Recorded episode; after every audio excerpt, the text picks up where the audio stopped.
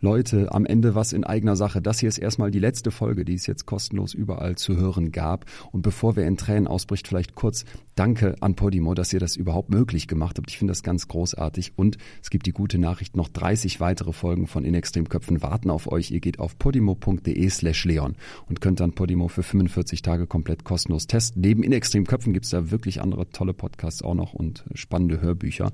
Und abgesehen davon bin ich ja jetzt ähm, die letzten Shows auf Tour. Da gibt's fast keine Tickets mehr, aber es wird demnächst eine neue Tour geben. Also vielleicht sehen wir uns nochmal live. Haltet Augen und Ohren offen. Und abgesehen davon mache ich ja noch den Podcast Betreutes Fühlen mit Atze. Also genug Chancen, dass wir uns wiedersehen. Wenn ihr Bock habt, podimo.de slash Leon, guckt da mal rein. 45 Tage kostenlos, könnt weitere Folgen hören. Und ansonsten bin ich auch immer Freund davon, dass gute Inhalte auch ein bisschen was kosten. Podimo ist echt nicht teuer und ich finde, das lohnt sich richtig. Abgesehen davon gilt hier zum Schluss wie immer bleibt mir gesund und gewogen. Vielen, vielen Dank für all das Feedback zu all den Folgen. Bis dahin, euer Leon. Die zweite Patrone war dann für mich. Und ich hatte mich dann eben von meiner besten Freundin damals, die Medizinstudentin war, informieren lassen, dass auch in eine Platzpatrone um den Lauf geschlossenen Mund das Hirn implodieren lässt und man tot ist. Und das war immer für mich der letzte Ausweg. Deswegen bin ich auch immer reingegangen, die Stern oder der Tod, das war ja so mein Satz. Herzlich willkommen in extremen Köpfen. Ich bin Psychologe Dr. Leon Winscheid und treffe in diesem Podcast Menschen, die Stimmen hören, sich zu Tode hungern, anderen ins Gesicht schießen oder über Jahre hinweg in Gefangenschaft leben müssen. Jeder Mensch tickt anders. Normal sein, das gibt es nicht. Aber manche Menschen leben so weit weg von der Norm, dass es auf den ersten Blick unbegreiflich ist. Erst beim genaueren Hinsehen erkennt man, dass sich hier im Extremen der Psyche Antworten auf die eigenen Fragen des Lebens verstecken. Heute treffe ich einen Mann, der in elf Jahren 13 Banken ausgeraubt hat. Rainer Laux wurde dabei kein einziges Mal erwischt. Und nicht nur das. Der Mann hat eine Methode entwickelt, bei der der Kopf der einzige Komplize und gleichzeitig dein größter Feind ist. Ja, es ist ein ungeheurer Adrenalinschub und es ist aber auch so ein Kitzel der Erwartung, was jetzt passiert, weil man diese Situation ja überhaupt noch nicht gekannt hat und weiß, dass man jetzt eine Grenze überschreitet, die man selber auch noch nie überschritten hat. Und das löst auch einen gewissen euphorischen Kitzel aus und eine ungeheure Neugier, was jetzt passieren wird. Wo ist der Punkt, an dem dir klar wird, jetzt muss ich das durchziehen? Das ist in dem Moment, wo man in die Bank eintritt, die Pistole durchzieht, die leere Schreckschusspistole durchzieht, sagt, es ist ein Überfall und man genau weiß, dass in diesem Moment der Knopf gedrückt wird und ja, man auf der anderen Seite steht und der Polizeiberat in Bewegung gesetzt wird. Jetzt ist man hinausgeschleudert in dieses ganz einsame, kalte, weite Reich von Freiheit, wie ich es erlebt habe, und wird völlig ruhig, was ich auch vorher nicht wusste, und äh, macht das, was zu machen ist. Du stehst also in der Bank, weißt, jetzt gibt's kein Zurück mehr, ich habe gebrüllt, Überfall, Pistole durchgeladen? Ich brülle nie. Ich habe nie gebrüllt, sondern ich bin immer auf das Kassenhaus zugegangen, habe dann die Pistole durchgezogen und habe gesagt, ich habe immer sehr ruhig gesprochen, mit Nachdruck, freundlich, habe die äh, Kunden und beziehungsweise die Bankangestellten gesiezt. Und in dem Moment äh, weiß man, dass man diese Grenze überschritten hat. Und in dem Moment gewinnt alles eine ganz eigene Dynamik. Und man weiß vor allen Dingen auch, dass der Polizeiberat in Bewegung gesetzt ist und dass man auch eine gewisse Zeit nur hat, die man sich vorgenommen hat und die man einhalten will. Und zwar immer unter einer Minute. Unter einer Minute. Die große Uhr hängt an der Wand, du weißt, die Sekunden ticken gegen dich, aber ja. es dauert alles weniger als 60 Sekunden. Genau, ja. Was macht dann so ein Kassierer, wenn du vor dem stehst und sagst, das ist ein Überfall? Die Reaktionen waren unterschiedlich. Also beim ersten Mal war es so, also ein kurzes Starren und dann hat er sofort reagiert. Die haben ja auch eine Schulung. Ah, die sind vorbereitet. Ja, die haben eine Schulung natürlich eben auszuzahlen ne, und nicht versuchen jetzt das zu verzögern, zumal sie selber ja geschützt sind. Also ihnen selber kann ja nichts passieren, weil sie sich an dem Panzerglasgehäuse befinden. Ne? Und der hat sofort ausgezahlt. Viele verzögern, das habe ich später auch erlebt, dass äh, Kassierer verzögern, immer nur wenige Bündel versuchen äh, über die über den Tresen zu schieben und auch in Zeitlupe. Und dann habe ich ihm auch ganz ruhig immer nur gesagt, äh, verzögern Sie bitte nicht, ne? Sie gefährden nur uns alle hier. Ne? Und Ihnen in Ihrem Häuschen wird nichts passieren. Ne? Und dann fängt er an, die 50 Euro, 50 Mark war das ja wahrscheinlich damals. Das waren D-Mark noch, ja. 50 D-Mark. Und ich habe auch immer gesagt, nur die großen, nur die großen Scheine. Das habe ich auch immer gesagt. Ne? Bitte nur die großen Scheine. Wie viel hat er rausgerückt beim ersten Mal? Wie viel waren es? 10.000 Euro. Mehr hätte er nicht gehabt. Beim ersten Mal, äh, es waren 7.000 und ich hatte dann das Gefühl, dass es genug ist und dachte, das reicht jetzt. Ne? Und äh, es waren dann aber 10.000 gewesen, als ich es nachgezählt habe später, als ich dann auch das geplant habe, in dem Fall hatte ich ja nicht mal diesen Überfall geplant, weil ich gar keine Zeit hatte. Ich konnte mir nicht mal das Bankobjekt von innen ansehen. Also ich habe da wirklich auf meine Instinkte und meine Auffassungsgabe vertraut und bin einfach in die Bank reingestimmt. Ich wusste nicht mal, wie, wie sie gestaltet ist, wo das Kassenhaus äh, steht, wo die Kameras sind, wo die Kundentische sind. Es ist natürlich ein Spiel, es ist ein, äh, ein Babonk-Spiel immer. Es ist natürlich Babonk im doppelten Sinne gegen die Bank. Ich habe mir auch nie vorgestellt, es hätte ja auch immer passieren können, dass irgendein Rambo oder ein Polizei, ein Polizist im, im Zivileinsatz, der von der Arbeit kommt, eine Waffe dabei hat, da gewesen wäre und äh, da hätte ich überhaupt keine Chance gehabt. Oder Polizeiwagen wären der, der Zeit gerade vorbeigefahren und man hätte die Bank abgeregelt und dann wäre es auch vorbei gewesen, weil ich niemals natürlich sowas wie eine Geiselnahme unternommen hätte, weil das ein Gewaltakt ist. Und äh, diese Gedanken habe ich mir nie gemacht. Für mich gab es immer nur die Sterne oder der Tod. Also für mich war es klar, dass ich gewinnen muss und gewinnen werde. Also diese absolute Fokussierung darauf, äh, erfolgreich zu sein. Das einfach durchzuziehen, was ich durchziehen wollte. In dem Moment, als du vor der Bank stehst und weißt noch, könntest du zurück, was hat dich da von, einem, von jedem anderen unterschieden? Ich habe mich selber unter Druck gesetzt. Ich habe wirklich diese Uhr gesehen und dass wir, dass dieser äh, Zeiger tickt und ich zum Nachmittags musste, war jetzt äh, die Deadline, musste das Geld abgegeben sein. Und das hat mir dann den letzten Schub gegeben. Also damit habe ich mich dann, habe ich mir dann den, den letzten, äh, den letzten Anstoß gegeben, wo ich eben vorher noch in der Nacht eben im, immer wieder am Schwanken auch war und äh, mich selbst in Zweifel gezogen habe und mir gedacht habe, was machst du eigentlich? Das ist doch alles irrsinnig. Ich hätte mir ja eine Woche vorher das auch noch niemals vorstellen können. Die Drucksituation war eine hohe Schuld, die ihr als WG aufgebaut hattet. Was war passiert? Es war in den 80er Jahren und ich lebte mit fünf Frauen in einer Wohngemeinschaft und eine persische Mitstudentin, Mitbewohnerin, die äh, sagte, dass einen äh, persischen Studenten getroffen hätte, der momentan keine Wohnung hätte, ob wir ihn kurzzeitig aufnehmen könnten. Vorübergehend haben wir gesagt, ja, machen wir. Und der ist dann eingezogen, hat dann aber keine Miete gezahlt, jeden Tag äh, nach Teheran telefoniert, was dann mehr ausmachte als die Miete. Es waren die 80er Jahre, es war die, so ein, so ein Laissez-faire-Gefühl, Laissez-faire-Lebensgefühl und äh, ja auch eine Naivität, dass man sich nicht vorstellen könnte, dass, dass einer einen betrügt, dem man ja hilft, dem man unterstützt, ne, den man aufgefangen hat. Und er hat mich dann immer weiter vertröstet. Ich hatte das WG-Konto. Nach zehn Monaten war das Zimmer geräumt. Er war verschwunden und wir standen dann, beziehungsweise ich, ich hatte das WG-Konto, es lief auf meinen Namen, also war ich verantwortlich mit 6.000 D-Mark minus da. Und die haben sich dann sehr schnell auf 7.000 addiert. Und irgendwann hatten wir dann nur noch zwei Wochen, bis man äh, alle Daueraufträge gehabt hätte. Miete, Strom, Gas, Telefon. Nach äh, verschiedensten Versuchen auf legale Weise an Geld zu kommen, habe ich dann irgendwann entschieden, erst habe ich es völlig irrsinnig angesehen und wieder verworfen, aber dann entschieden, okay, du hast keine andere Wahl. Wir waren alle Studenten und alternative Gewerbeschaffende und Hausbesetzer und und äh, erfolglose Künstler, also keiner hatte Geld, also es gab keine Möglichkeit, ich habe keine Möglichkeit gesehen und dann habe ich für mich entschieden. Die Mädels hatten sich im stillen Einverständnis darauf geeinigt, dass ich das schon irgendwie regeln werde.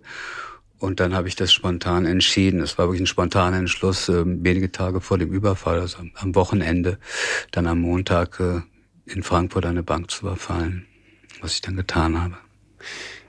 Das ist ein extremer Druck, stelle ich mir vor, 7000 Euro Schulden zu haben als WG und zu wissen, dass das alles auf den eigenen Schultern lastet. Fünf andere hängen mit davon ab, dass das geregelt wird.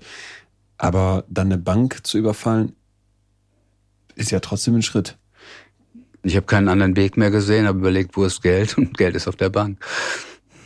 Und ich hatte mir auch vorgestellt, eigentlich ist es ja auch gar nicht so ein richtiger Banküberfall, weil ich wollte erst unsere Bank überfallen und wollte dann eben eine Stunde später das Geld dort abbringen, abliefern und dort wieder zurückbringen. Aber es hat sich dann herausgestellt, dass diese Bank äh, von den Örtlichkeiten her einfach zu ungeeignet war mit den auseinanderliegenden Kundentischen. Dann hast du eine dir völlig fremde Bank in Frankfurt ausgewählt? Ich hatte mich an eine Freundin in Frankfurt erinnert, die gegenüber von einer Bank wohnte. Und es war aber schon Freitag. Und Montagmittag war die Deadline, also Samstag waren die Banken geschlossen, konnte ich mir diese Bank gar nicht mehr anschauen.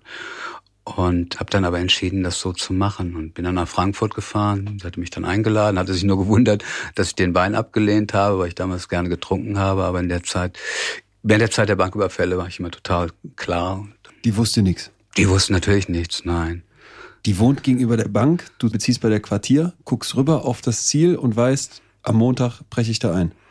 Ja, am Morgen. Ich bin Sonntag rübergefahren und am und in der Nacht stand ich dann allein am Fenster. Sie schläft mittlerweile. Und ja, und da kamen natürlich die Zweifel auf und habe ich natürlich alles in Fragen gestellt, aber dann am Morgen, als es dann auf die Zeit zulief, dann habe ich entschieden, okay, jetzt los. Die Zeit läuft.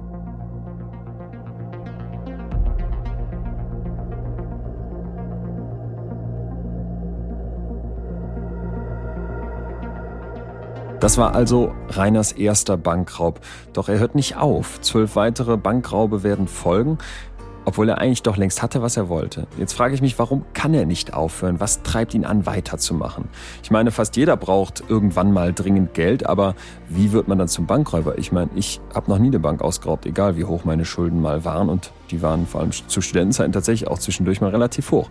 Um jetzt zu verstehen, wer Rainer heute ist, muss man sich angucken, wer gestern war. Denn jede Erfahrung, die ein Mensch macht, prägt ihn. Und das gilt gerade in der Kindheit. Das Kinderhirn kann man sich vorstellen wie einen Schwamm, der alles aufsaugt und in dem vor allem alles Spuren hinterlässt. Und wir unterschätzen als Erwachsene, glaube ich, oft, wie viel Kind noch in uns steckt. Wer sich also selbst oder andere begreifen will, der sollte als allererstes fragen, was für ein Kind noch in dieser Person ist. Ich bin Kassel, Kassel-Wilhelmshöhe aufgewachsen. Das ist eine sehr schöne, schöne Gegend. Es hat eine sehr starke Naturverbundenheit.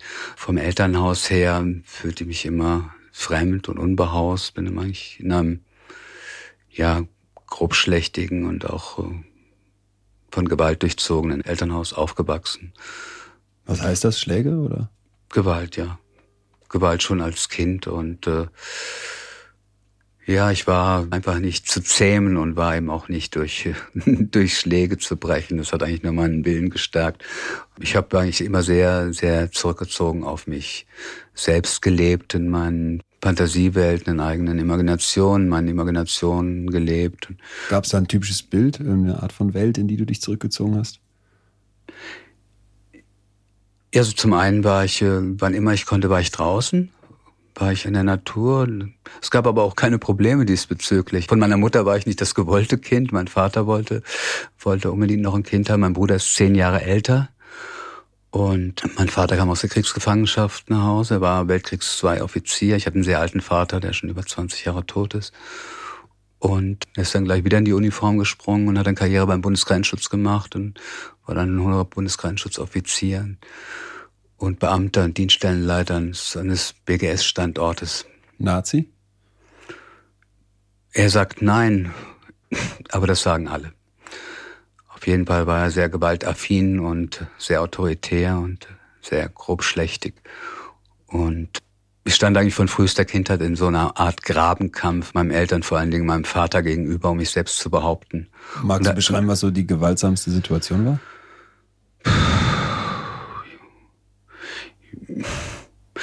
Ja, es kam eben zu, zu Ausfällen, zu völlig unkontrollierten Gewaltausbrüchen. Es war einfach ein Knüppel oder eine Latte nahm im Garten dann unkontrolliert äh, und jähzornig auf mich eingeschlagen hat. So dass meine Mutter manchmal dazwischen gegangen ist, du schlägst ihn ja tot. Wobei sie es oftmals selbst provoziert hatte und ihn ansonsten auch immer unterstützt hatte. Mein Bruder war zehn Jahre älter, von daher bin ich quasi als Einzelkind aufgewachsen, kann man sagen. Und der war genau das Gegenteil. Also er war an meinem Vater orientiert und wollte ihm immer nacheifern. Ja, ich fühlte mich eigentlich immer unbehaust und auch später dann immer mit ja so einer existenziellen Trauer, mit so einer Melancholie auch äh, verbunden. So eine Melancholie ist so ein Kokon, der sich äh, um einen auch dann legt warm und dunkel und diese Einsamkeit noch verstärkt, aber in der man sich dann auch aufgehoben fühlen kann und dann in seinen eigenen Traumwelten sich seine Freiräume schafft. Und das begann dann schon als Kind, dass ich ungeheuer viel gelesen habe und dann mit dem Rock'n'Roll war das die absolute Befreiung da mit zwölf Jahren. Die Musik, die dann Die kam. Musik, ja, das war, pff, da öffnete sich dann alles. Ne? Und das war dann auch der Ausdruck des Protestes, der Ausdruck der Verweigerung, des äh, Freiheitshungers, der, der Sehnsüchte, der Träume und auch des permanenten Bruches der vorgegebenen spießigen Regeln. Wann bist du ausgezogen? Nach der Schule direkt, direkt, aber bis zur Schule war ich natürlich, ich war in einer Kleinstadt, war ich natürlich gebunden und danach bin ich sofort, sofort das Elternhaus verlassen. Selbst wenn man sich dann so abkapselt und irgendwie in so einer Fantasiewelt verstecken kann, Als du ausziehst, dann mit 16 wahrscheinlich so um den Dreh? Da hat dich dein Vater mit einer Latte geschlagen und naja, 19 gesagt, war ich dann 19 schon. schon. Ja, ja. Okay, als du mit 19 dann ausziehst, hat dein Vater dich in Na, der dann nicht mal. Nee, nee, ist klar. Aber irgendwann also ich habe das, ich hab das irgendwann beendet. Also ich hatte das irgendwann beendet. Hab den, ich hatte das gab dann, das war ja noch so eine so eine Krönung der Perversion. Da gab es einen Rohrstock und den musste ich dann auch noch holen, mit dem ich verprügelt wurde. Und dann habe ich ihn dann irgendwann, da habe ich mich vorhin gestellt, habe den Stock geholt und habe ihn vor auf meinen über meinen Knien zerbrochen und habe gesagt, du schlägst dich nie mehr wieder und habe ihn nur angeschaut. Ne? Und da sah ich wirklich die Angst. Ich war ja knapp 14, 13, 14. Obwohl er natürlich zu dem Zeitpunkt noch überlegen war, körperlich. Also es war nie so, dass ich das Gefühl hätte, ich würde ihn angreifen können körperlich. Ich habe damit nichts zu tun, ich bin völlig gewaltlos. Also bei mir hat die Gewalt nicht dazu geführt, dass, dass ich das weiter getragen hat, sondern im Gegenteil, dass ich völlig gewaltlos gelebt habe, auch nie Schlägereien hatte, mich immer rausgezogen haben, mich Gewalt immer abgestoßen hat. Also so eine Art völlige Ablehnung, weil du so nicht völlige Ablehnung, habe dann auch einen Zivildienst verweigert. Aber trotzdem hinterlässt sowas doch eine, eine Narbe. Was war die Narbe, als du dann ausgezogen bist und einen Vater hattest, der dich so ja misshandelt hat? Ich war ja noch, nachdem äh, ich das beendet hatte mit der Gewalt, sagen wir mal mit 13, 12, 13, da war ich ja noch einige Jahre in diesem Elternhaus und ich habe dann einfach gemacht, was ich wollte. Das war meine Rebellion, war dann auch in der politischen Arbeit, war in der Schülerbewegung, war äh, nie gebunden an irgendwelche Organisationen, aber in verschiedensten Organisationen auch mitgearbeitet, habe die unterstützt, Bewegungen unterstützt und würde mich als linksanarchistisch bezeichnen zu der Zeit, aber mit einer ganz klaren Abgrenzung zu jeglicher Form der Gewalt und eben auch vor allen Dingen zur RAF. Das war ja die Zeit, wo diese Diskussion stattfand. Auch wir waren junge Schüler, wir waren 15 und das war ja dann auch die Diskussion, wie gehen wir damit um, wenn jetzt ein gejagter, verzweifelter RAF-Mann äh, an die Tür klopft, nehmen wir ihn auf? Und meine Position war immer klar, nein, es sind Mörder, die haben alle Grenzen überschritten und die bewegen sich jetzt in, in Gefilden, gegen die wir immer gekämpft haben und gegen die sie selber ja auch mal angetreten sind gegen ihre Elterngeneration, weil sie die gleiche Gewalt verwenden, in der gleichen Skrupellosigkeit und sie rechtfertigen. Rechtfertigen kann man ja immer alles. Aber die Rebellion gegen die Eltern in der Pubertät und das, was du gerade beschreibst, finde ich, ist noch nicht eine Narbe, die entsteht, wenn mich mein Vater verprügelt mit einer Latte. Das muss doch wirklich was mit einem machen. Ich glaube, mir wird das unglaublichen Hass schüren. Wie war das bei dir? Ja, natürlich. Es ist eine, eine ungeheure Wut. Und Wut ist eine Energie, ist eine so starke Energie. Und diese Energie habe ich immer eingesetzt. Ne? Mein Bruder ist das immer da, hat keinen Mucks gesagt obwohl er auf Seiten meines Vaters war, weil, weil ich einfach rhetorisch gebannt war. Und ich habe meinen Vater permanent angegriffen. Wir hatten ständig Auseinandersetzungen. Das waren dann riesige Schreiereien von seiner Seite aus. Und ich habe immer sehr kühl, unterkühlt und klar analytisch geantwortet und ihn auseinandergenommen. Und das sogar im Offizierscasino gemacht, wo die meisten auch offen Nazis waren zu der Zeit. Ne? Wenn du deinen Vater so gehasst hast, hast du dich selber gemocht? Es gibt da so einen Satz bei, im Steppenwolf, das war mein Buch, mein absolutes Buch war das Steppenwolf, das sehr früh gelesen habe, mit 14, wo er gesagt hat, äh, sie haben es nicht geschafft, mich zu brechen, sie haben es nie geschafft, sie haben nur meinen Willen gestärkt und meinen Geist gestärkt. Aber was ihnen gelungen ist, ist, dass sie, dass ich mich immer wieder gegen mich selbst richten muss. Und das war eben eine Auseinandersetzung, die ich mit mir selber führen musste, dass da, ja, so ein, äh, Zweifel und dann auch so ein Selbstzerstörungselement sich bei mir entwickelt hat, mit dem ich mich immer wieder auseinandersetzen musste, was dann auch irgendwann dazu geführt hat, dass ich wieder besseren Wissens dann auch sehr stark mich mit, äh, mit Alkohol und Drogen auseinandergesetzt hat, ohne jetzt mich in den stärkeren Drogen zu verlieren, in starken oder in harten Drogen zu verlieren. Also da war ich klar genug. Aber das habe ich auch in den Griff bekommen und habe das dann, habe mich da wieder rausgezogen. Das ist jetzt schon, du bist ausgezogen. Ja. Wo ziehst du hin? Kurzzeitig habe ich Sozialpädagogik ganz kurz studiert und habe ein Praktikum als Erzieher gemacht im sozialpädagogischen Bereich in der Heimerziehung. Und dann wurde ich zum Zivildienst eingezogen und dann bin ich nach Gießen gekommen und da bin ich dann längere Zeit auch geblieben in, diesem, in dieser Studentenstadt mit seiner studentischen, seiner Bohem-Szene und auch mit seiner Hausbesitzer-Szene zu der Zeit in 80er, in den 80er Jahren. Das war ja die, die Hochzeit auch der, der Hausbesetzer. Was hast du im Zivildienst gelernt? Ich war Rettungssanitäter. Ich habe dann die Ausbildung zum Rettungssanitäter gemacht und bin dann auf dem Krautkreuzwagen dann eben mitgefahren. Also im Rettungsdienst. Und unter anderem nicht nur Unfälle und Routinefahrten, sondern man muss auch Zwangseinweisungen machen. Und da wurde von uns verlangt, dass wir da Hand anlegen. Da habe ich mich geweigert als einziger Zivildienstleistender und bin dann zwangsversetzt worden in den Keller. Akten abheften. Ja. Ja. Okay, also immer die volle Ablehnung der Gewalt ist so. Und der Autoritäten, wenn sie wenn ich sie als ungerecht anerkannt habe, ja. Und wenn ich etwas einfach nicht als richtig angesehen habe, wie eben diese, diese Form der, der Gewaltanwendung bei Zwangseinweisungen, wo man die Polizei unterstützen sollte. Es wird von Polizisten unternommen, die zwangsweise Einweisungen und Verbringung in den Krankenwagen, aber die Sanitäter sollten daran teilhaben. Und da habe ich mich verweigert, das zu machen. Das ist eine schreckliche Vorstellung, oder? Jemand absolut, also absolut. gegen deinen Willen eingeliefert zu werden, festgehalten zu werden. Ja, natürlich. Grauenhaft. Vor allen Dingen, das waren ja Menschen, die einfach der strikten Norm nicht entsprochen haben. Das waren oft sehr, sehr fantasievolle, kreative Menschen, die einfach, wo der Normalbürger sagen, der ist verrückt, aber die waren auf eine, eine positive Weise verrückt und sie individuell waren. Ich würde nicht sagen verrückt, sondern sie waren eben etwas individueller als der Mainstream-Bürger.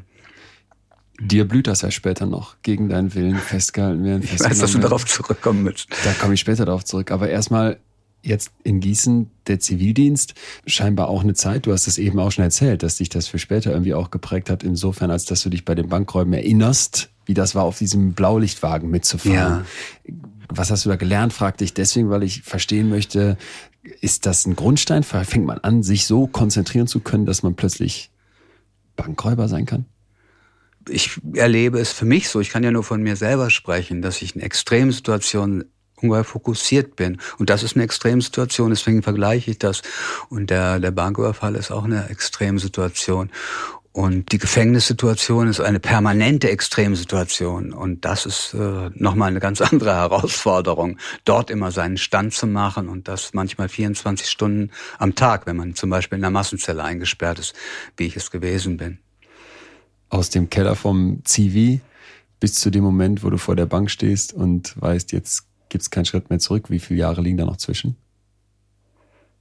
Da liegen noch zehn Jahre dazwischen. Ich habe immer ein sehr, sehr rastloses, unbehaustes Leben geführt. Ich bin sehr viel gereist. Ich habe nicht wieder angefangen zu studieren, habe viel gejobbt und war dann wieder ein halbes Jahr unterwegs, bin durch Europa getrennt, habe in Dänemark, in Christiania in, in einem Alternativprojekt mitgearbeitet. Diese Stadt, die es heute noch gibt, die Stadt Genau, in der Freistaat Stadt. Christiania. Aber da heute ist es ja ein geschliffenes, kastriertes Projekt. Damals war es wirklich der Freistaat, wo die Polizei keine Zugriffsmöglichkeiten hatte. Hast du in der Zeit deine Eltern nochmal getroffen?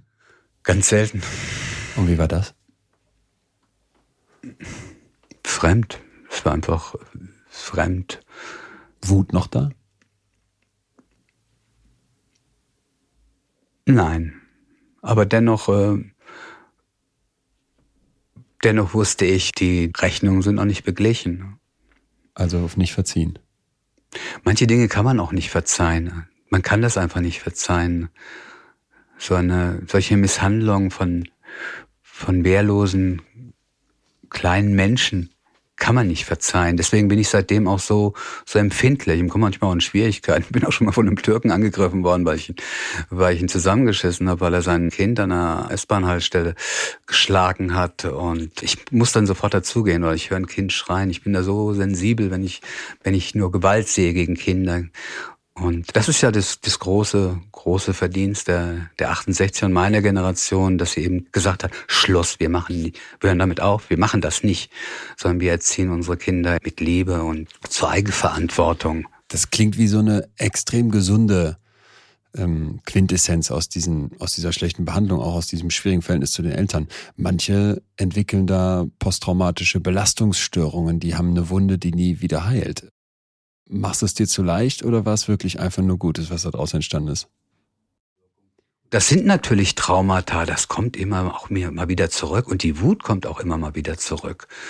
Und dann muss man das bearbeiten und dann lässt sich das auch überwinden. Aber ich glaube, man muss manche Traumata auch einfach anerkennen man sollte sie nie verdrängen, sondern man muss sie anerkennen. Und das sage ich auch Freunden, die in, auch in schwierigen, schwierigen Situationen anderer Art sind und sage ihnen, du musst einfach dein Traumata auch anerkennen. Und immer wenn es auftaucht, nicht versuchen, es zu verdrängen, sondern damit umzugehen ne? und damit zu leben. Und das habe ich gelernt, einfach damit zu leben. Aber natürlich ist das vorhanden, auf jeden Fall. Wird es auch immer sein.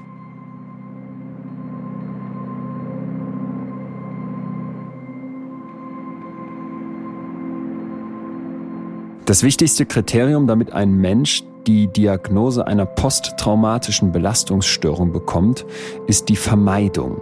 Leute, die etwas erlebt haben, was sie traumatisiert werden, dieses danach vermeiden. Sie wollen das nicht nochmal erleben.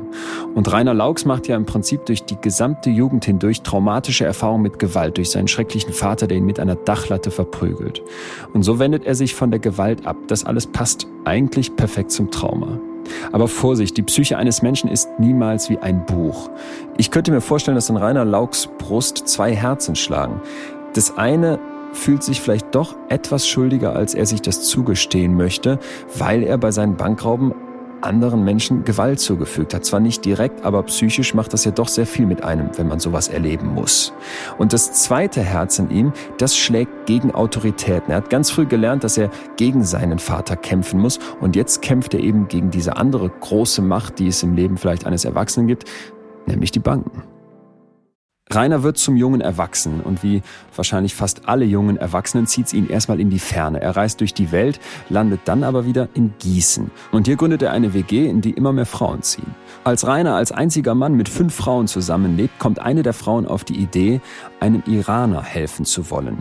Der Mann ist ohne Bleibe und braucht dringend ein Dach über dem Kopf, da ist Rainer gerne mit dabei. Der Iraner darf in die WG einziehen. Er soll einen Teil der Miete mitbezahlen, soweit ist der Deal klar. Was aber passiert, ist, dass der Iraner anfängt, nach Hause zu telefonieren. Und das war damals noch extrem teuer. Außerdem zahlt er die Miete nicht und so sitzt Rainer am Ende mit der WG da und hat Schulden in Höhe von 7000 Euro, die er begleichen muss. Das Konto läuft auf seinen Namen, er hat die WG eingerichtet, er ist so ein bisschen das Oberhaupt. Das heißt, heißt, die Verantwortung hängt an ihm.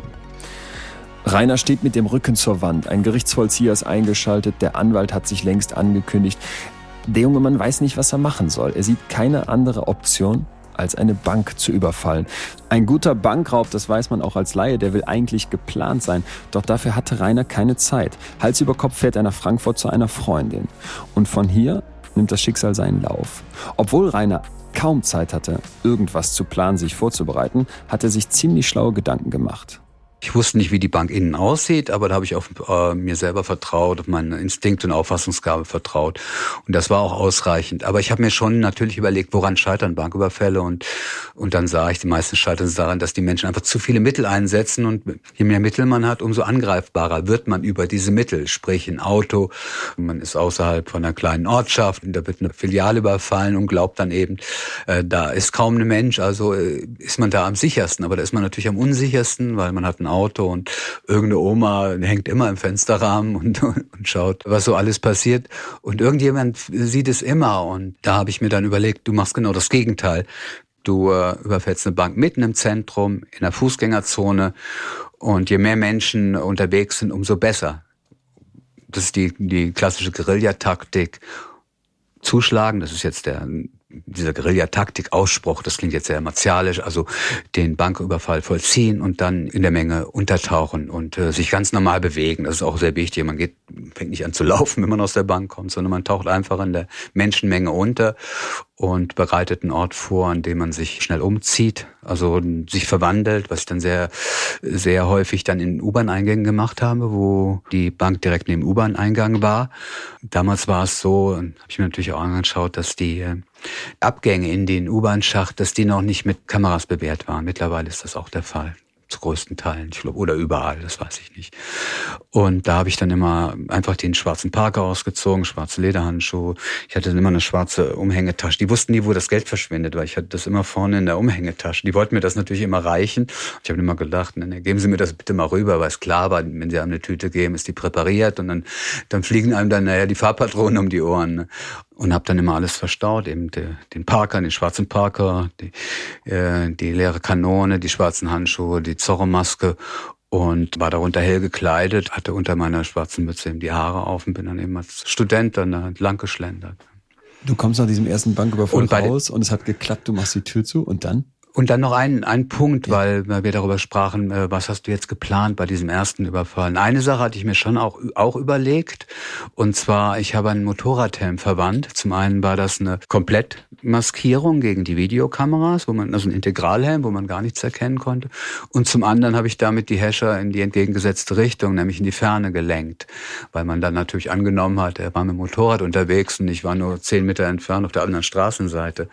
Allerdings bin ich nicht, das ist jetzt die Frage, ich bin nicht aus der Bank gekommen und dann über die Straße gelaufen und dann ins Haus äh, gegangen. Das wäre nicht die Frage. Ich stelle es ah, ja. mir noch ganz ganz anders vor. Ich komme aus dieser Bank raus, habe ein Adrenalinlevel irgendwo Richtung, weiß ich nicht, Anschlag jedes Barometers, stehe vor dieser Bank. Was ist das für ein Gefühl? Du bist völlig fokussiert und du bist völlig äh, angespannt in einer totalen Entspannung und Klarheit und Weite und Offenheit. Du bist in dieser Welt und gleichzeitig äh, bist du völlig außerhalb. Gibt es noch Gefühle in dieser Welt? Also erstmal fühlst du dich selber ungeheuer stark und du fühlst dich, äh, es ist auch so eine Euphorie, die bei dir eintritt. Und eigenartigerweise, da habe ich dann gelernt, dass das Leben als Fluchttier gar nicht so übel ist, weil das auch äh, funkensprühende Euphoriegefühle auslöst, wenn man denn äh, den, den Häschern entkommt. Sagen wir es mal so, ich bin ja vom Jäger, der jetzt einen Angriff durchführt, zum Gejagten geworden. Aber das habe ich niemals als bedrückend empfunden. Also ich habe das auch als Euphorie auslösend empfunden. Deswegen dieser Vergleich mit Fluchttieren, weil man ja dann, äh, das ist ja eben auch das Spiel gewesen, nicht nur jetzt die Bank zu überfallen, sondern einen ganzen Polizeiapparat aufs Kreuz zu legen. Und das hat mir große Freude bereitet. Adrenalin ist natürlich so auf der rein neurologischen Seite etwas, was erstmal komplett reinkickt. Das ist nicht sofort wieder weg, logisch, aber irgendwann muss ein Down kommen. Stehst du dann irgendwann da und denkst dir, oh mein Gott, was habe ich gemacht? Es ist ja so, dass ich am Fluss war, dass ich ja weiterrollen musste. Ich hatte ja gar keine Zeit mehr, das zu überlegen, sondern die Uhr lief und ich musste jetzt äh, zu meiner Freundin. Also erstmal musste ich, ich bin dann um den Block rumgelaufen, habe dann eben mich verwandelt in dem Hinterhof, habe den Helm in die Plastiktüte gepackt, in, in eine Mülltonne und bin dann, habe dann kurz Halt gemacht vor der Bank, wo mittlerweile zwei Polizeiwagen standen, habe mich auch kurz dann zu den Passanten gestellt, habe Brötchen geholt in der Bäckerei nebenan und bin dann hochgegangen. Und dann musste ich ja schon mich fast verabschieden. Sie hat mich dann noch begleitet zum Bahnhof, weil ich musste ja nach Gießen. Die, die Uhr lief ja und ich war eine halbe Stunde vor der Klappe, war ich dann da und kam dann eben in die WG, pfefferte das Geld auf, auf habe das natürlich dann abgezählt, was wir brauchten. Auf der Toilette, da sah ich dann, dass es nicht nur 7.000, sondern 10.000 war und äh, pfefferte das Geld auf den, den Tisch und sagte, eins von den Mädels kannst jetzt zur Bank bringen, ist alles klar. Und da ich ging hoch und da war noch unser Anwalt, der war auch der Besetzeranwalt, der kam mir entgegen und man guckte mich völlig, äh, völlig vorwurfsvoll an, meint, ja, die Zeit ist ja wohl abgelaufen. Dann meinte ich, ne, das Geld ist da, alles klar, Problem gelöst. Ne? Und dann guckte er mich an und sagte, oh, und hast eine Bank überfallen? Und dann meinte ich, ja. Und dann kam ich hoch zu den Mädels, meinte, alles klar, und ging dann weiter. Und da merkte ich, dass man mit der Wahrheit am besten lügen kann. Und dann die Mädels fragten, oh, hast du eine Bank überfallen? Ich sag, ja, was denn sonst? Ne? Und ja, dann war das Problem erstmal gelöst. Ne? Was hast du an dem Abend gemacht? Ja, dann habe ich, dann habe ich eine Riesenparty gegeben. Ja, ja mit den 3000. Genau. Bei uns in einem Rock'n'Roll Club. Was hast du denen gesagt? Ich habe eine Bank ausgeraubt. Die haben mich, einer fragte dann auch nochmal, habe ich dann auch ja gesagt. Und äh, ja, da fragte auch niemand nach. Das ist einfach, es hat auch was mit der Zeit zu tun. Wir leben in einer sehr rationalen Zeit und es ist nicht so die Zeit, wo man nur in dem Moment lebt und nicht weiterdenkt, sondern man denkt immer auch perspektivisch, was passiert morgen oder nachher und was passiert in 50 Jahren mit meiner Rente. Das war eine Zeit, wo man wirklich nur im Moment lebte und da fragte einfach niemand. Das Problem war gelöst, hat das irgendwie gemacht und das war okay. Also das ist eine andere Einstellung gewesen, ein anderes Lebensgefühl. Vor allen Dingen natürlich auch in den Kreisen, in denen ich verkehrt erklärt habe. Das waren einfach Freigeister und die sehr momentan und sehr sinnlich gelebt haben, ebenso wie ich. Ich denke trotzdem die ganze Zeit an Fußball, den man aufpumpt und irgendwann so viel Druck drauf ist, dass der ein Ventil bräuchte, um rauszukommen, sonst wird der Ball platzen. So wie ja. das mit meinem Kopf, wenn ich diese Info als einziger im Kopf hätte. Ich müsste das irgendwie mehr sagen. Ja, das sind ja diese verschiedenen Punkte, als ich mir anschaute, woran äh, sind denn Banküberfälle gescheitert, ne? Und dann, um mich äh, vor diesen Fehlern zu bewahren. Ein anderer Punkt auf dieser Liste war eben, dass sehr viele Banküberfälle, vielleicht sogar die meisten, an dem nicht im Zaum gehaltenen Mitteilungsbedürfnis der Menschen gescheitert sind. Ne? Und naja, ich habe die Nacht durchgetanzt und das war so mein Ventil. Das ist immer eins meiner Ventile gewesen, auch heute noch, wenn ich an Schlaflosigkeiten leide und nachts aufstehe und nicht schlafen kann, dann tanze ich zwei Stunden mit Kopfhörern, volle Lautstärke und danach geht mir es dann besser. Du hast jetzt eine Bank überfallen. Du hast die Schulden der WG beglichen. Nach dem Riesenerfolg hast du mit den 3000 Euro, äh, 3000 Mark. Nach dem Riesenerfolg hast du mit den 3000 Mark eine Party gegönnt. Äh, bis hierhin bin ich und vielleicht auch viele andere vollkommen dein Freund. Was ja, warum hat er jetzt nicht aufgehört? Das Problem jetzt? ist gelöst. Ne? Was passiert jetzt mit dir? Ich habe mein Leben nicht grundlegend verändert. Das war ja auch ein Grund mit Sicherheit, warum ich nie gefasst worden bin. Zum einen, weil ich nie in irgendeiner wie immer auch immer gearteten kriminellen Szenerie gelebt habe. Zum anderen habe ich meinen Lebensstil überhaupt nicht verändert. Also ich hätte ja dann auch erster Klasse fliegen können, als ich dann die Gelder hatte, sondern ich, für mich war die freiste Form des Unterwegsseins, des Reisens äh, zu trampen, was ich auch weiterhin gemacht habe. Ich habe das ja eingefügt in, in mein Lebensbild, mir natürlich da auch vieles schön geredet und habe dann äh, für mich dann so eine Art Popkunst, Popart äh, Bild realisiert und gelebt deswegen auch diese, diese Entwicklung der Zorro-Figur. Ich wollte ja eine positiv besetzte Figur entwickeln als Bankräuber, was ich ja dann auch gemacht habe. Am Anfang ist die Jesse James-Figur mit dem schwarzen Tuch und äh, der Sonnenbrille und, und dann eben sehr schnell dann die, diese Zorro-Figur, die ich dann auch beibehalten du habe. Du hattest die Zorro-Maske an? Ja, ja, immer, ich war ganz in schwarz gekleidet und hatte eine schwarze Mütze und unter dem schwarzen Schal war die Zorro-Maske. Also es war eine Zorro-Maske mit dem Vorhang unten dran, so dass das ganze Gesicht verdeckt ist. Und die, die brauchte ich immer nur hochziehen beziehungsweise dann runterziehen. Und diese Figur habe ich auch ganz bewusst entwickelt, weil ich wollte eine positiv besetzte Figur entwickeln und entsprechend auch handeln. Das heißt freundlich, höflich und zwar bestimmt, aber ruhig äh, auftreten und beruhigend auftreten, die Menschen siezen. Einmal wurden die Hände gehoben, da habe ich mich total beschämt gefühlt unter meiner Maske. Daher hoben die drei Kunden die Hände und ich war ganz beschämt. Dann nehmen Sie die Hände runter, das ist nicht nötig. Ist das Geltungssucht, sich so einen Charakter aufzubauen? Und nicht falsch verstehen, die haben wir alle in uns. Ja, natürlich. Also ich habe es, äh, ich habe das Ganze auch als Abenteuer gesehen. Es ist immer dieser Hunger gewesen, Grenzen zu überschreiten und Neuland zu betreten und äh, und einfach zu schauen, was passiert, was passiert mit mir und wo geht es hin. Was war denn dann der Grund, die zweite Bank zu überfallen?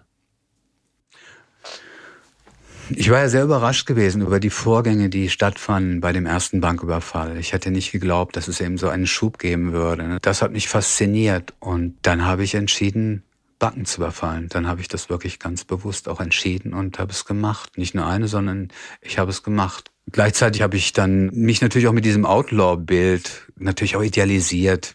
Ich wurde dann auch, äh, was dann auch befeuert wurde durch die Presse, ich wurde dann als moderner Robin Hood benannt Warum? und als ich habe einen Teil der Beute dann auch immer an soziale Organisationen gespendet und immer bei einer anderen Filiale einer gerade überfallenen Bank eingezahlt. Das habe ich mir auch nicht nehmen lassen. So wie ich ja ganz bestimmte Rituale entwickelt habe, ganz bewusst. Ich wollte auch bewusst auf mich hinweisen, äh, auch mit der Zorro-Figur. Ich hätte ja auch immer wieder eine neue Figur wählen können. Aber ich habe ganz bewusst diese Zorro-Figur gewählt und auch Spuren hinterlassen, eben auch Rituale entwickelt, wie das, dass ich äh, bei jedem Banküberfall, was sich auch spontan entwickelt hat. Rituale entwickeln sich ja meistens spontan, weil beim ersten ersten Mal war das letzte Bündel, waren äh, neue 20 D-Mark-Scheine und dachte ich, okay, die sind bestimmt sicherlich präpariert und warf die dann eben auf den Tresen und sagte, pour les employés.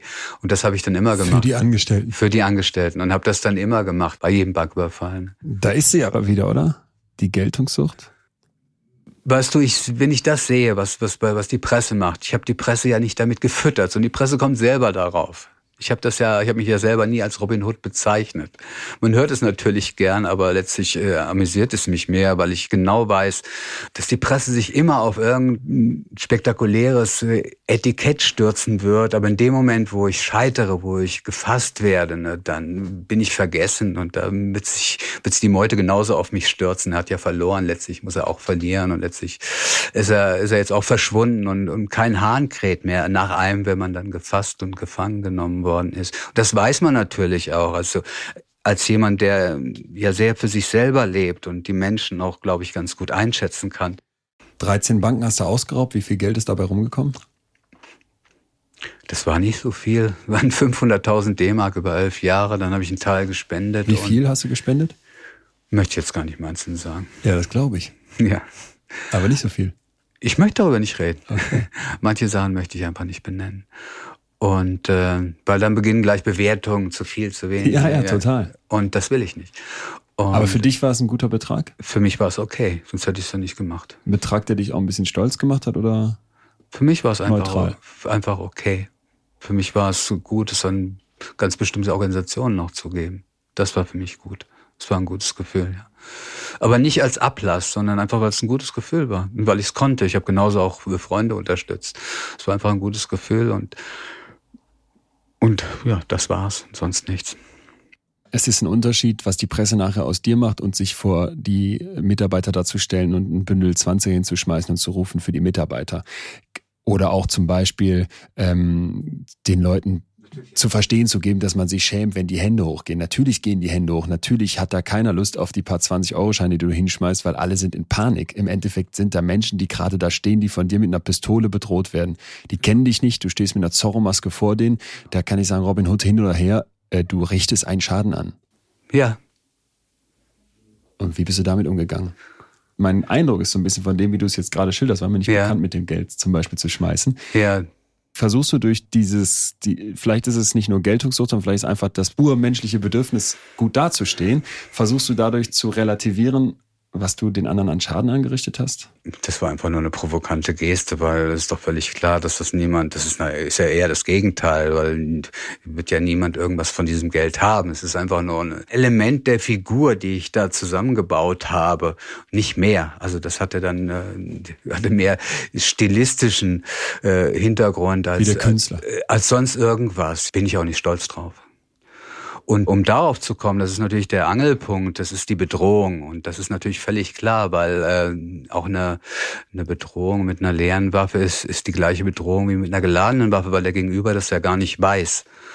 Und das ist äh, ein Problem, womit ich mich erst im Gefängnis dann wirklich auseinandergesetzt habe, weil weil ich nicht verstehen konnte, und da kommst du jetzt als Psychologe auch gleich ins Spiel, wie ich bei meiner ganzen feinnervigen Kalkulation das ausblenden konnte, nämlich dieses Moment der Bedrohung, weil äh, auch ein freundlich durchgeführter, mit einer leeren Waffe durchgeführter, sehr schnell durchgeführter Banküberfall ist natürlich ein gewaltsamer Akt, weil die anwesenden Menschen für, wenn auch sehr kurze Zeit, in Geiselhaft genommen werden und man nicht weiß, was man bei diesen Menschen auslöst. Und äh, das ist absolut meine Schuld. Das habe ich natürlich gesehen. Das habe ich aber erst wirklich wahrgenommen in der Gefangenschaft, in der ganzen Dimension und dann auch gesagt, das ist meine Schuld und dazu stehe ich auch. Und mich dann gefragt, wie konnte es dazu kommen, wenn man so fein und differenziert kalkuliert, dass man dieses Moment ausblendet, wenn man selber auch absolut überzeugter Pazifist ist. Und da sprach ich dann mit dem Psychologen im Gefängnis und mir kam dann immer die Antwort, äh, sie haben es ausgeblendet, um die Überfälle begehen zu können, weil hätten sie es nicht ausgeblendet, dann hätten sie die Überfälle nicht begehen können. Mir hat das nie gereicht, aber das waren die äh, Erklärungen auch außerhalb, also dann nach der Gefängniszeit und das waren eigentlich die waren die gleichen Fragen, also renommierte Psychologen auch, die mir dann äh, die gleichen Antworten gaben und für mich selbst war das einfach immer nicht ausreichend. Du sagst ja, dass du Gewalt komplett ablehnst, ja. dass da bei dir alle Alarmglocken angehen. Gleichzeitig hast du in frühester Kindheit sehr prägende, gewaltsame Erlebnisse gehabt. Könntest du dir vorstellen, dass diese Art von Gewalt, die du da ja genauso wie beschreibst, wie sie ist, und es ist eine krasse Form von Gewalt, dass du da was ausgelebt hast, was vielleicht doch mehr in dir drin ist, als du glauben möchtest? Ich sehe es überhaupt nicht als krasse Gewalt, weil ich sehe diese, sagen wir mal, diese 40 Sekunden. Es findet eine Bedrohung statt und es kommt zu keinem realen, sinnlichen Gewaltakt der dort stattfindet. Wie gesagt, ich sehe es als Gewaltakt an und ich sehe es als etwas an, was ich als Schuld ansehe. Nur ist es nicht so, dass ich es vergleichen kann mit einer sinnlichen, körperlichen Gewalt, weil die findet nicht statt. Es gibt Leute, die leiden alleine unter verbaler Gewalt. Es gibt Leute, und die werden unterdrückt ich und weiß, gehen daran kaputt. Das ist ich alles weiß. eine Form von Gewalt. Ich weiß.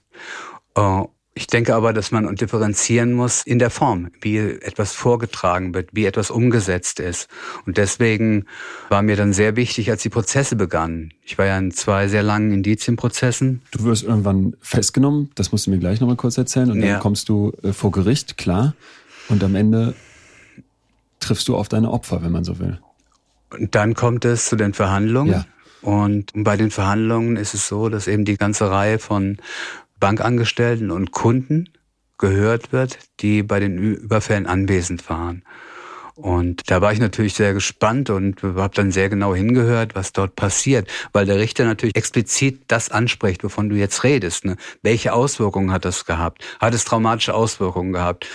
Wo dann wo ich ganz in die Tiefe gegangen wird, hat es auch nur einen Albtraum bei jemandem gegeben. Und da wird jeder Einzelne, wird der sehr explizit und ausführlich befragt. Und dann war ich sehr erleichtert, dass die Antworten waren, dass eben keiner eine traumatische Auswirkung gehabt hatte, nicht einer auch nur einen Albtraum gehabt hatte, aber eben äh, manchen momentanen Schrecken erlebt haben. Und äh, das ist natürlich meine Schuld.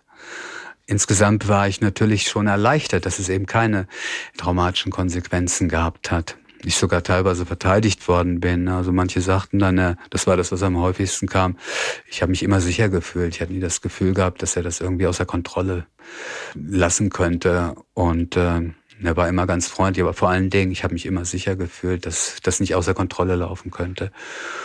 Das hat mich schon schon dann erleichtert, als ich, äh, als ich das in den Prozessen sah. Das waren beiden Prozessen und es waren ja sehr viele Zeugen, die dort auftraten. Die meisten haben es ja gar nicht mitbekommen in den Banken, weil ich eben, das hatte ja eigentlich immer nur der, immer nur die Menschen, also die Kunden und Bankangestellten mitbekommen im unmittelbaren Kassenbereich an den anderen Tischen, weil ich eben schnell war und ja nie laut wurde.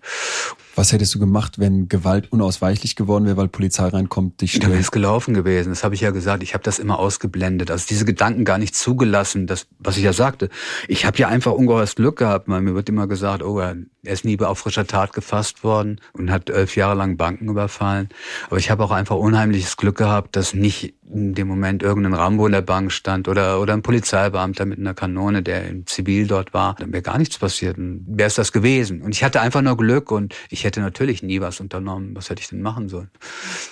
Ich habe mal irgendwo gelesen, dass du dir mit der Schreckschusspistole auch hättest in den Mund schießen können. Irgendwie. Ja, das wäre für mich die letzte Wahl gewesen, aber niemals gegen jemand anderen vorzugehen. Das war immer die ganz klare Linie. Deswegen ja auch die, die, die Tragikomik, wie ich dann nachher, nachdem ich alles abgeschlossen hatte, dann in Lissabon verhaftet worden bin von Interpol und dann meine große Liebe gefunden hatte und das dann gar nicht mehr machen konnte.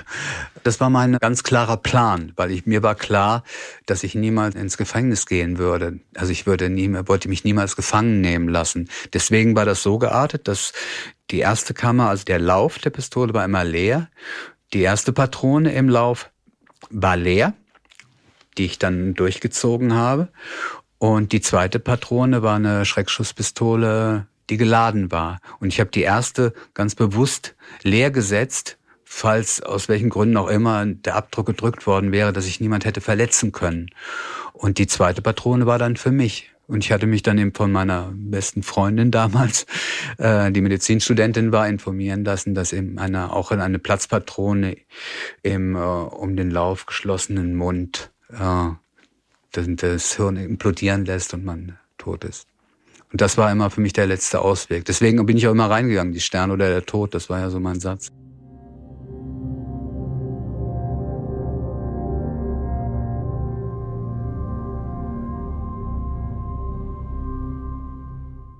Was Rainer hier beschreibt, ist psychologisch deswegen so spannend, weil es die exakte Definition von Flow ist.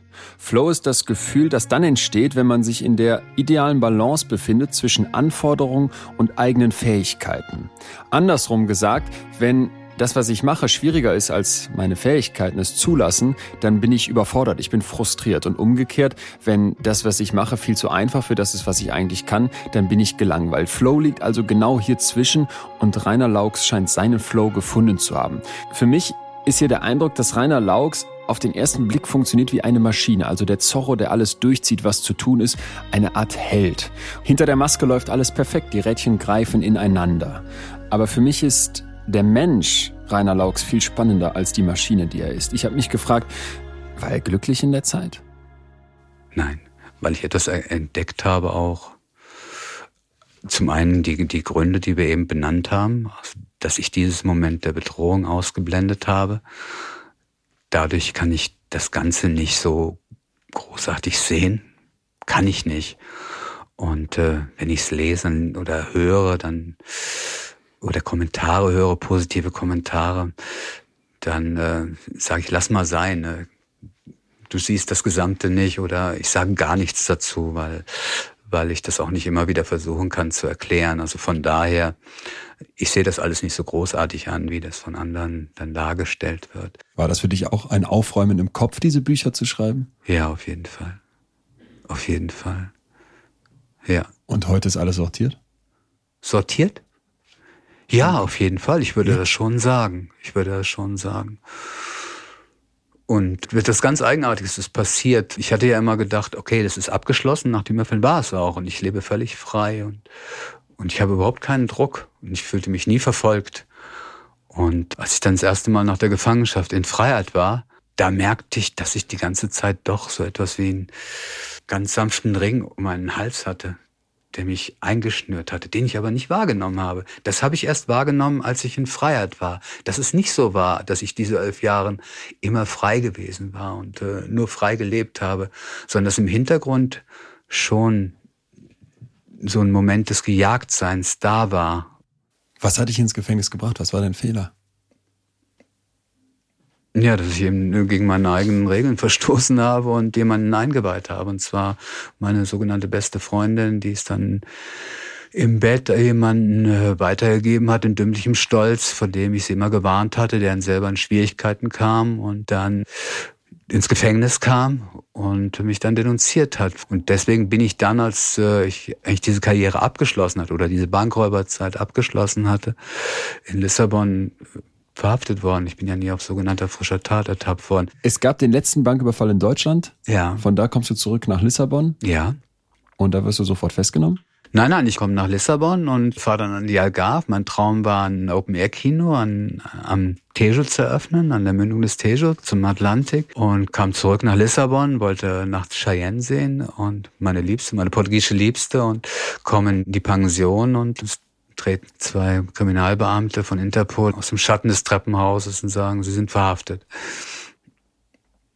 Und dann geht's vor Gericht.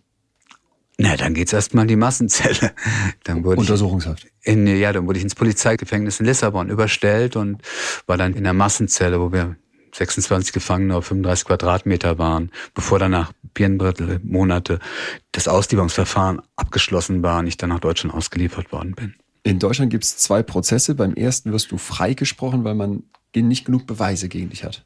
Ja, vor allen Dingen, weil ich die Gutachten aufs Kreuz legen konnte, weil es hatte sich alles auf das Größengutachten am Ende äh, konzentriert, weil es gab die Aussage, die Denunziation, die wir zerpflücken konnten. Der Denunziant war dann völlig betrunken vor Gericht, weil äh, das Gericht feststellte, die Aussagen, die in seinen Äußerungen enthalten sind, die hätte er auch der Zeitung entnehmen können. Das wäre kein explizites Täterwissen, was ja Voraussetzung gewesen wäre, um mich überführen zu können. Und dann hatte man sich auf das Größengutachten versteift und ich hatte sehr schnell erkannt, dass die Videogröße das größer war als ich und ich habe dann diese Videogröße, es wurden dann unregelmäßig Größenmessungen an mir vorgenommen, um das abzugleichen mit der Tätergröße in den Videos. Und ich war dann wirklich nur darauf fokussiert, äh, zum einen, man kann sich kleiner machen, diese Größe auch permanent zu halten und bin dann auch jeden Morgen, um 6 Uhr ist immer ein Becken im, im Gefängnis, um 4 Uhr bin ich aufgestanden und habe dann immer so lange ich konnte in Etappen, in Intervallen den Zellentisch gehoben, um dann noch eine, eine Reduzierung der Körpergrößen zu erreichen, womit man auch nochmal zwei, drei Zentimeter erreichen kann.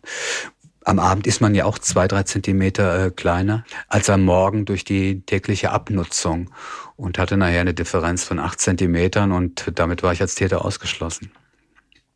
Dann gibt es ein zweites Gerichtsverfahren? Ja. Weil? Ja, der mein Anwalt meinte, der Haftbefehl in Köln wird ja sofort aufgehoben. Nach der, dem Freispruch hier in Köln haben sie ja gar nichts. Und da kam ich aber an einen Scharfrichter. Also der hatte noch nie einen Freispruch ausgesprochen. Und dann ging das wieder von vorne los mit den ganzen Gutachten und noch einem zusätzlichen Gutachten, und zwar ein computersimuliertes Größengutachten von einem Professor, der ein eigenes anthropologisches Institut hatte und schon viele Bankräuber überführt hatte. Und dieses Gutachten konnten wir auch zertrümmern, weil wir nachweisen konnten, dass die Basiswerte auf Annahmen basierten. Und trotzdem. dennoch trotzdem. Und äh, das Ergebnis war dann, dass der Wir haben den Freispruch gefordert. Der Staatsanwalt hat fünf Jahre für zwei der angeklagten Überfälle im minderschweren Fall gefordert. Und der Richter hat dann zehn Jahre für alle sechs angeklagten Fälle im schweren Fall ausgesprochen. Und dann sind wir in die Revision gegangen, die sich auf neun Paragraphen stützte, der gerade eingeführt worden war. Früher gab es keine Unterscheidung zwischen einer geladenen und ungeladenen Waffe. Und da war gerade ein neuer Paragraph eingezogen worden, dass die Strafe bei einer ungeladenen Waffe eine geringere ist. Und dann ist es eben zu achteinhalb Jahren Haft gekommen. Über einen unglaublich langen Zeitraum hinweg hast du aber trotzdem das Gericht die ganze Zeit belügen müssen. Ich stelle mir das hart vor, so einem Gutachter zu erklären, ich war es nicht, einem Richter, einem Staatsanwalt. Das ist ein einziges Spiel, natürlich. Man wirft Nebelkerzen, man versucht zu verwirren, man versucht auch zu provozieren. Und das war ein absoluter Kampf, den wir da geführt haben. Und man, um, um auf die Lüge zu kommen, man hat als Angeklagter das Recht zu lügen. Also das ist sogar ein Recht, dem ich nur nachgekommen bin. Du wirst dann ins Gefängnis gebracht. Das ist eine andere Kategorie. Man ist vorher Untersuchungshäftling und dann ist man Strafhäftling, so nennt sich das. Ne? Dann ist man verurteilt. Vorher gilt man ja immer noch als unschuldig. Wir hatten ja immer von Etappen zu Etappen gelebt. Verstehst du? Also ging ja von einem Prozess zum anderen und dann von der Revision zur nächsten Revision. Mit wir meinst du dich mit, mit deiner Freundin? Ja, ja, genau. Ja. Cheyenne und ich. Und wir hatten ja immer geglaubt, dass es nach der nächsten Etappe das zu Ende sein würde. Und da wusste ich dann, jetzt muss ich es rigoros beenden. Das habe ich dann auch gemacht. Und wir hatten das ja jahrelang durchgehalten obwohl sie wussten genau, der Mann hat eine Achillesferse, wo wir ihn packen können, das ist seine Liebe. Und die haben über drei Jahre hat man mir keine Besuchserlaubnis gegeben. Ich habe sie also über drei Jahre lang nicht gesehen, mit der fadenscheinigen Begründung, sie könnte als Zeugin gehört werden, was natürlich nie stattfand, was auch klar war und sie auch nie nach Deutschland gekommen wäre und auch nicht hätte kommen brauchen, weil sie eine Ausländerin ist. Das war dann schon hart, weil ich wusste, das war's jetzt und wir blieben dann natürlich weiter in Kontakt und sind heute sehr gute Freunde. Aber wir haben es natürlich nicht geschafft. Das war auch nicht zu schaffen. Über siebeneinhalb Jahre. Du kommst dann nach dieser elendlangen Zeit irgendwann wieder frei. Raus aus der Gefängniszelle, geht da die Tür auf, wie man es auch aus dem Film kennt, dann steht man da? Ja, bei mir war es absolut so, weil, ja. weil bei mir war ja niemand, der mich erwartet hat. Ich hatte ja so gut wie keinen Besuch. Ich hatte einen deutschen Freund, der alle paar Monate kam und meine meisten Freunde waren in Portugal. Und es war auch so, die portugiesischen Freunde hielten alle zu mir, standen alle zu mir und von den deutschen Freunden, entweder wurde ich verraten oder ja, man hat Abstand genommen und nur ein deutscher Freund stand zu mir und der ist alle paar Monate gekommen. Und da war es dann wirklich so, dass ich rauskam und äh, ja, es war wie eine Explosion. Ich fand das okay. Es war niemand da, aber ich war frei. Ich war auch niemandem verpflichtet. Ich musste jetzt nicht mit jemand irgendwo hinfahren, sondern ich bin als erstes in den Wald gelaufen. Hattest du noch Geld? Also zum einen wurde, ich habe ja gearbeitet. Ich war, hatte sogar einen privilegierten Job aufgrund meiner. Ja. Ich meine von den Bankräubern. Nein. Weg, alles. Das weg. war alles weg. Hätte man auch wahrscheinlich nicht behalten dürfen. Ja, ja, natürlich, klar. Das, was man bei mir gefunden hat, das wurde alles eingezogen. Ne? Das ist ja klar. Wie verdienst Und du heute dein Geld? Heute, ja, mit verschiedenen Jobs. Ich gebe Nachhilfe, dann mache ich Wohnungsauflösung. Ja, ich bin mit Lesungen unterwegs. Mit deinen beiden Büchern? Mit meinen beiden Büchern. Ich schreibe an einem neuen Buch. Ich gebe jetzt erstmal im privaten Bereich. Ich mache jetzt die Website fertig und Anfang des Jahres will ich Kurse in Creative Writing geben. Das Finde ich total faszinierend, weil, mich, weil ich immer geliebt habe, auch zu unterrichten. Ich habe auch gerne als Erzieher gearbeitet. Ich habe gerne mit sogenannten schwerziehbaren Jugendlichen damals äh, gearbeitet, habe immer gerne Nachhilfe gegeben und gerne mit Menschen gearbeitet. Worauf kommt es beim Creative Writing an? Ja, Mut zum Schreiben zu haben, einfach Lust zu legen. Ja, es fließen zu lassen, es herauszulassen. Also das ist erstmal das Wichtigste, dass man einfach die Liebe zum Schreiben hat und dass man es macht und dass man es auch trainiert dass man auch anfangen sollte mit Tagebuch, mit kleinen Eintragungen, dass man nie aufhören sollte. Was ist deine größte Stärke heute? Ich glaube, dass ich mich aufs Wesentliche fokussieren kann, was ich auch durch die Gefängniszeit gelernt habe, dass man einfach, dass es so viele Probleme gibt, die so lächerlich nichtig sind, sondern dass ich wirklich mich auf, auf das Wesentliche konzentrieren kann und mit vielem überhaupt nichts anfangen kann, was, was Leute umtreibt. Du bist heute dann wie wir alle im Laufe des Lebens, der, der du bist, aufgrund deiner Vergangenheit. Würdest du wieder tun, was du getan hast? Nein. Einfach aufgrund dessen, äh, dass ich heute das ganz klar sehe, was ich damals verdrängt habe. Die Gewalt gegenüber den anderen. Diese Bedrohungssituation, die würde ich niemals mehr auslösen, ja. Ich dachte die ganze Zeit, es muss doch bei dir irgendwie diesen Moment geben, wo du nicht knickst, aber wo vielleicht sich mal von diesem tollen Image, was du ausstrahlst, von dieser unglaublichen Energie, die von dir ausgeht, was abbröckelt. Das passiert aber nicht. Und gerade, glaube ich, deswegen, weil du anerkennst, dass da eigentlich ganz viel von bröckeln müsste wegen dieser Bedrohungssituation, wegen diesem genau das selbstdarstellerischen, aber dass du das so anerkennst, dass du da so mit umgehst, da sehe ich eigentlich die Größe drin und nicht in dem, yo, ich schmeiß hier 20 Euro Scheine noch ja. rein und ne? Darauf war ich im Nachhinein überhaupt nicht stolz, als ich mir das nochmal vorgestellt habe. Aber ich habe auch so gelebt, das ist wirklich ein Leben auf der Überholspur gewesen. Ich bin ja ein sehr reflektiver Mensch, merkst du ja, auch ein analytischer Mensch und der auch mit seinen Selbstzweifeln umgeht und sich denen stellt. Aber dieses Leben war einfach so wild und so schnell und wüst. Es war wirklich so ein Leben auf der Überholspur, dass ich das überhaupt nicht reflektiert habe. Ne?